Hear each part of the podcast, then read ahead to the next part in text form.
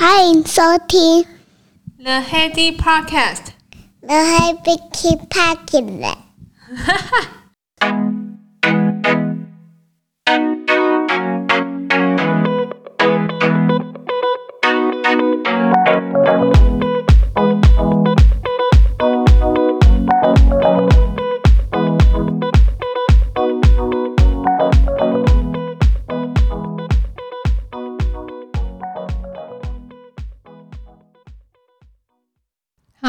欢迎回到 The Heady Podcast。十二月啦，有没有感觉有变冷，然后有过节的感觉了呢？十二月是一个热闹的节日哦。这一集做完会有两集重磅推出，跟德国 BNT 原厂的员工，也就是我们台湾过去工作的朋友，然后有一个两集精彩的访问，可以值得期待一下。那这个礼拜我有一个东西可以跟大家分享一下，我觉得还蛮不错的，是那个如果有小朋友的话，就是现在小朋友从幼稚园就开始接触英文嘞。想想我们那时候国中才开始学英文吧，现在幼稚园就开始学 A B C 了，也也好啦。就是在英文这个比较普遍使用的状况底下的话。这样子，其实我我比较不反对从小接触英文，应该可以比起我们那时候国中在学音感会来得好。呃，英文这一项幼儿学习我倒是不排斥，可是呃很多那种网络的，就是线上的 video 呃学习，我就觉得那个倒是不用，因为线上 video 其实现在蛮伤眼睛的，加上配琴又有疑似的。一眼的假性近视，所以我觉得那种线上的互动还是算了算了算了。回归正题，我我想跟大家推荐的是 Kiss Read 这个牌子，就是儿童阅读啦，它是有声笔。之前我对有声笔我还蛮嗤之以鼻的，我就觉得说为什么需要有声笔啊？后来发现自己玩买了一套之后还蛮好玩的，欸，就是它那个 Kiss Read 它有很多种呃适合各种年纪大小的小朋友的读的儿童读物。它就是搭配点读笔来使用，那个点读笔很神奇哦，我觉得它好好好神奇哦，就是那支笔它其实没有任何一幕的选单，那你按开启之后，你就按 Kiss Read 的那个阅读的读物，那个读物看起来也是很普通一般般的印刷品，可是你点其中一个呃按键，它就会辨认到说啊，你现在要读的是这一本。更神奇的来了，你你不管随便翻到哪一页，点哪一个单字，它都可以帮你读。我不知道那个原理是什么诶、如果有人知道的话，可以跟我讲一下。我觉得那很神奇。当它读取到你要读这一本之后啊，你随便按哪一页，它都可以就是帮你读。那最吸引人的地方就是，我觉得点读读出来，其实倒也倒也还好。可是就是它就可以这样子 random，小朋友点到哪，他就唱到哪，听到哪。最吸引人的是，它还有那个。带动唱啊，然后儿童跟读的一个呃机制，我播一下点读笔那时候使使用的状况，你们可以参考一下。One one one one one two two two two two three three three three three four four give me five。four 而已，没有到 five。你你按一下这个唱歌的。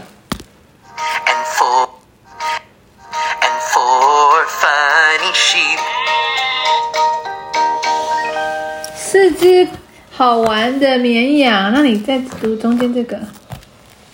你按中间这个。And four funny sheep. And four funny sheep. 好玩吗？有没有？ 很好玩，我觉得就是它会让学英文这件事情变得好像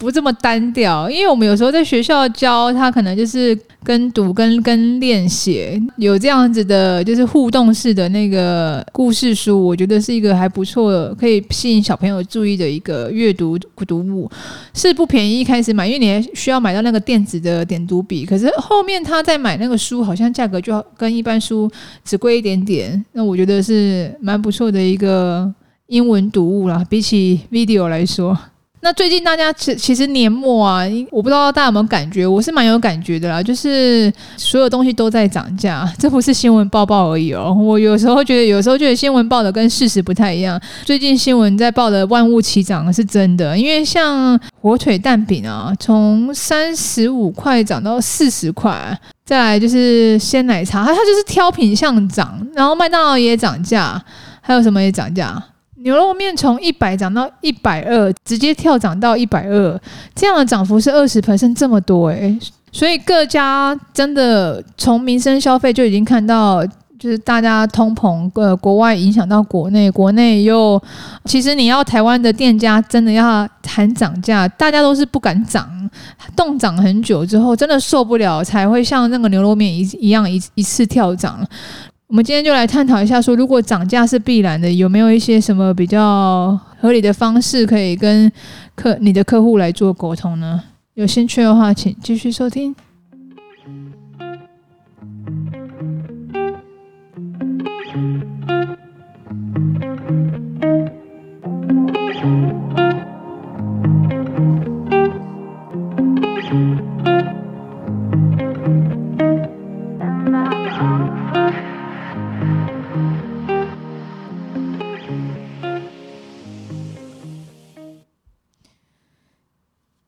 其实涨价在台湾算是一个比较敏感的话题，所有的民生消费啊，然后所有的卖家尽可能不涨就不涨，就能然后可能也是承受着国外涨价的呃每年涨价的压力，就是撑到受不了才会反映在真正的售价上面。可是大家有没有想过，其实你年度的些微调整，比起你一次涨足的那种感觉来的好。你一次涨足，像那个牛肉面一次涨二十 percent，你如果是设备还是耗材，一次涨二十 percent，客户不跟你拍桌子才怪。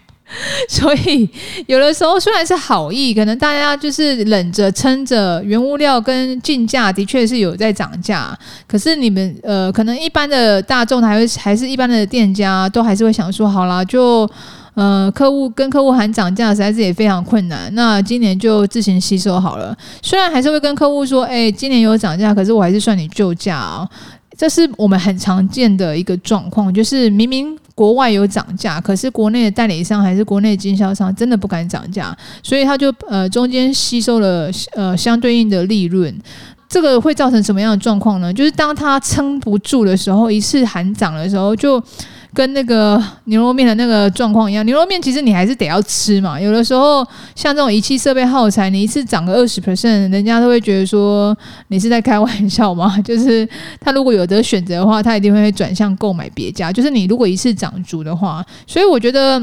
国外的做法其实相对来讲，它是每年反映呃每年的物价通膨。其实物价通膨不。今年是比较明显，像美国已经来到了六点七 percent，台湾那天好像在讲二点七、二点八，就已经大家哀哀叫了。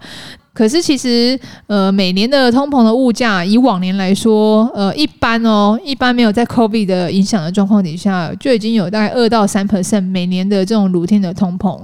那所以还有人在说，其实钱会慢慢变薄。以前我们买的东西就是二三十块可以买一碗卤肉饭跟阳阳春面的日子，已经不复以往了。那现在它每年这样二三 percent、二三 percent 的调整上来，只是台湾没有涨上来。其实国际上面每每年都在。都在做这个通膨的实质的反应，那通膨实质的反应其实也会反映到当地国民的薪水。那你会发现说，其实国外的通膨虽然有涨上来，可是相对应的薪水它其实也是会慢慢的跟上。可是台湾状况就有点奇怪，台湾状况是薪水也动涨，物价也动涨，大家都好像维持在一个理想和平的世界。可是其实国我外面的世界你不可能跟他有脱钩嘛，你还是得要跟国外的厂商合作进料，然后卖产品给国外，所以你不可能特立独行，就是呃跟别人活在一个平行宇宙。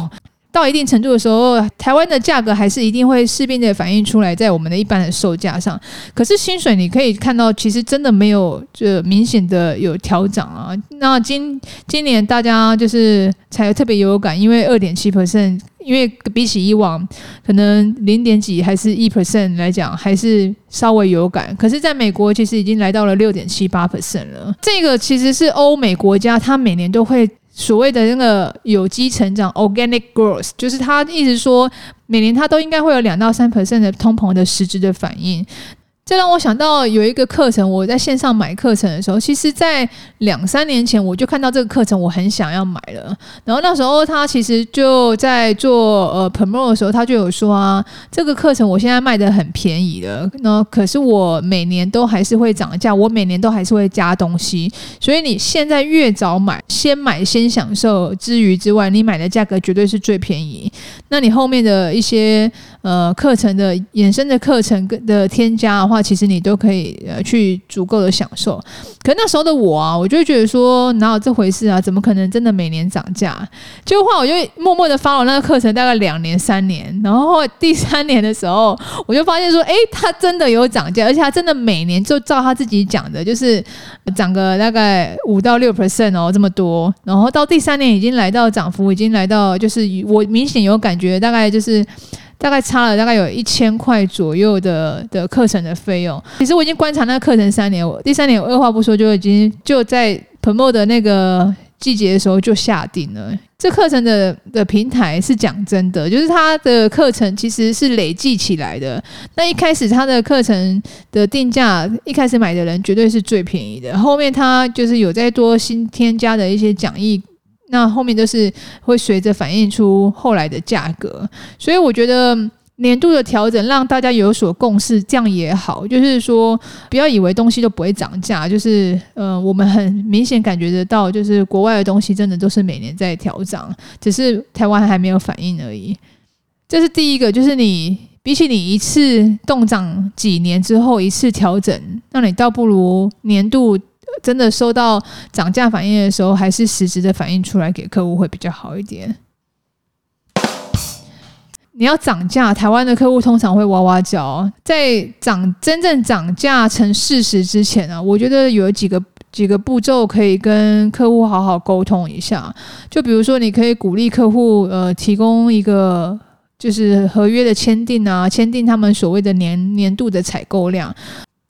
一般客户临买这个。这个合约就没办法签，就一般还是以大客户为主。大客户他年度购买量，他有累积到一定的量，那你可以跟他协议说啊，这个公司的确会有涨价。那合签合约是对你跟对我双方都是有一个比较好的保障。那是为什么呢？因为如果对他来讲的话，其实他就可以 fix 住今年的价格。那对我们供应商来讲，好处是就是说我大概知道他年度的采购用量，我可以去调节他进货的一个频率。跟去抓他进货的一个呃订购的时程，有有量才有价，所以就是你你有签订了一定量，才能够维持相对应的旧价，也就是实质上真的有折扣的的的维持的旧价，这是可以考虑跟呃跟客户谈谈看，是不是有签约的必要性。再来就是，嗯、当你决定要开始涨价、确定涨价的的的幅度的时候，这个通知啊，我觉得最好的做法还不是由业务来通知，因为因为业务通知真的是去讲，就是他只会被要求说，哎，你不要涨好不好？就照旧价好不好？然后就是会说我跟你多买个两盒，照旧价好不好？那从通常业务心一软，就会就有的凹的状况就会被被凹啦。那如果由公司统一发一个，呃，就是类似像通知函，那那个通知函就是通知，就是说，呃，明年即将要涨几几 percent，那这个几 percent 的呃涨价的原因啊，如何实行啊，然后实行的对象有没有分客户啊，这些都要让帮客户呃做一个简单的，就是呃 Q&A，就是让他知道说这个涨价是全面性的，呃，实行的。点在哪里？那有没有缓冲期？那缓冲期有没有上限？所以这些通知来讲，其实都蛮重要的，让客户有一点心理准备，就是说，呃，这件事情真的即将要发生了，不是讲讲而已，是基于很多个理由嘛。因为像 COVID 的关系，原物料购买的成本也有也有提高，航班的成本也有提高，运作的成本也有提，整个费用都提高的状况底下，也是不得不涨了。只是那涨的幅度就是呃由公司讨论完之后统一跟就是各家各各个客户的采购直接书面通知。那他那个呃缓冲期里面提到缓冲期的话，我觉得这是一个蛮重要，就是你提早跟客户说，那让客户有一两个月时间，就是考虑一下吧，就是。把旧价的的东西该定的先定一定，可是当然，因为你已经说要涨价，这时候客户如果来定全年度的耗材跟就是设备的话，可能也没办法这么做。所以你的缓冲期需要有设定的期限，就是照公司的规定，他比如说可能呃这一个月可以接受，就是客户用旧价来做订购，可是有上限，就是比如说你金额大概三十万以内可以用旧价，那三十万以上那就还是就是要直接用采用新的价格。免得公司就是在营运上也很难跟总公司交代了。呃，如果势必要涨的话，我觉得就是缓冲期的一些议定蛮重要的。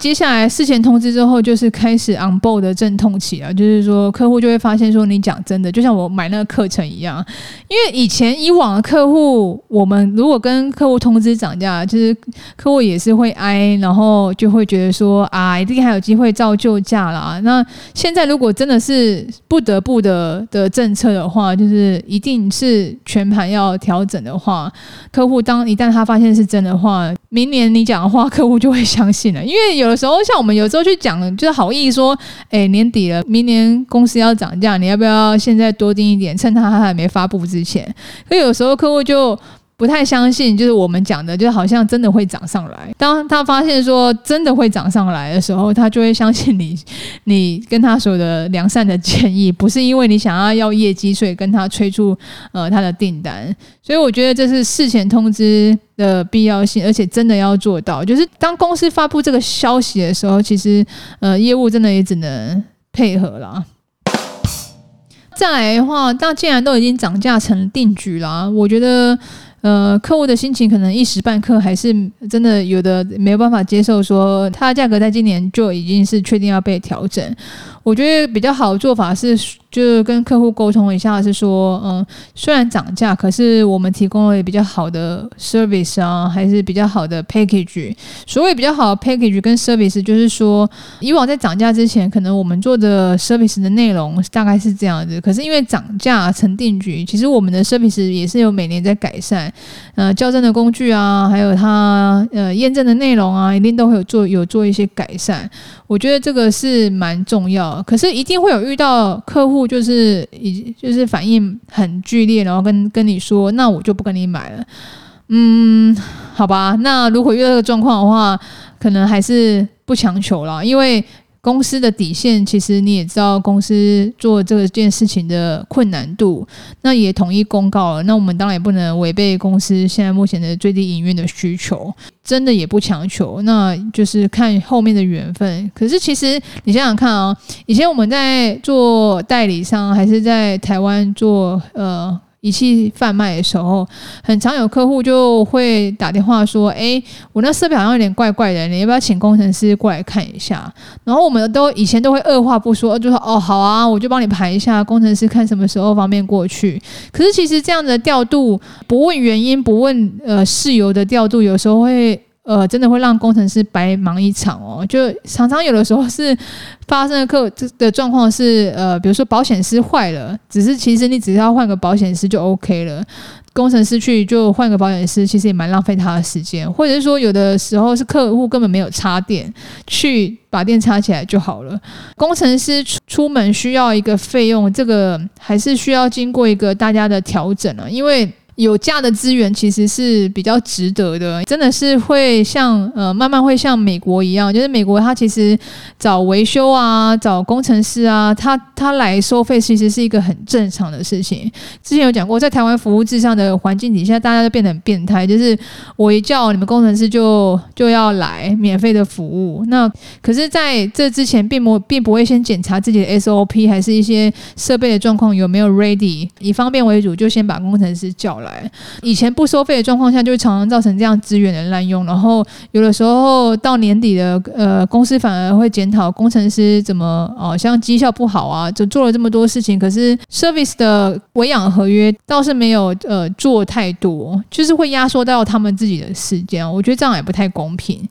再来就是很常遇到的一个状况是说，以前的状况有可能还是会搭配卖一些不是我们自己公司产品的东西。其实以前都就是会所谓的 total package，就是把这个设备的周边的客户需要的就一起绑进来。就是比如说铁制桌子来讲好了，大家还是会习惯要就是供应商来付桌子。以前就是方便为主，就是客户需要什么，我就帮你 total package 进来，然后一次议价，那客户其实最方便，这样是没有错。可是当你遇到一个你配的东西是需有需要有维修技术上面的服务的时候，可是这个东西又不是我们公司的产品，那个就比较有点麻烦。就拿那个冷却循环水槽来讲好了，冷却循环水槽其实并不是我们公司自己制造的设备，所有客户都知道，可是客户都会希望你帮他一起买进来，他就不用另外再写签呈。可是这有什么坏处跟好处呢？好处当然就是客户一开始呃买的设备，它就是最简单处理嘛。可是坏处是以后维修，它还需要还是要需要经过转一手。那现在我们的工程师其实真的只做我们自己仪器设备维修案，这真的蛮正常，因为过自己的工程师修自己的机器是蛮正常的嘛。所以当一一旦有像之前这样的设备，就是比如说冷却循环水槽叫修，客户。发现冷却循环水槽有问题的时候，不会去找那个冷却循环水槽的厂商，他会来找我们，因为当初是我们帮他配的，所以我们还要经过转一手来帮他去做这个行政上面的联络。第一个会耽误客户的时间，第二个也会耽误我们自己工程师的时间。所以我觉得后来想想。就是这个道理哈，虽然一开始痛苦，可是后面来讲，其实每个人都轻松啊。就是以对我们工程师 loading 来讲，那本来就不是他分内的事情啊。可是对呃客户来讲，他其实又可以更直接找到源头的厂商来做服务。所以时间上面以长远来看，这样子就是不承接。别家的公司的产品，我觉得是一个比较聪明的做法，比较不会影响就是双方的一些权益啦。这个是真的有维修上面需求的。就是会有这样子的差异啊。刚刚有讲一些，比如说像小的零配件啊，简单的当然业务可以帮你处理，可是像这种铁质的桌子啊，就会造成我们自己系统产品认定的号码上面的困难。因为产品认定你要上系统去做 key in 的时候，国外会觉得很奇怪，国外会觉得说这个东西又不是我们的产品啊，怎么要需要帮他成立料哈？反过来讲，就是台湾的服务太好了，就是以前。的状况就是，当然就是就是 package 销售了。现在来讲，术业有专攻，而且工程部的的一些相关的费用跟一些人力都需要保护下来。那另外一方面来讲，其实客户也会得到比较好的服务，不是吗？那种免费的工程师的服务，我觉得在保固内当然是 OK 的。可是保固之后，我觉得该要收费的，其实还是要呃帮公司维持一下品质，也帮其他客户的保固期内的的客户的时间都做一个比较好的保护啊，这样大家资源才能够平均分配。那如果你是跟我一样遇到有涨价困难的，的同各行各业，我就祝福大家啦。其实有好的东西，嗯，客户虽然一时之间会气到，可能暂时会离开你，可是他会知道说后面的东西其实服务来讲真的有提升，那产品的品质又是蛮蛮好、蛮一致的，还是最终还是会回到这个市场的机制啦，由公司承接这个痛苦，我们来做执行。那市场就让它回归到市场的机制，就不强求。就是如果真的因为涨价而掉单，那也不是我们的问题啊，对不对？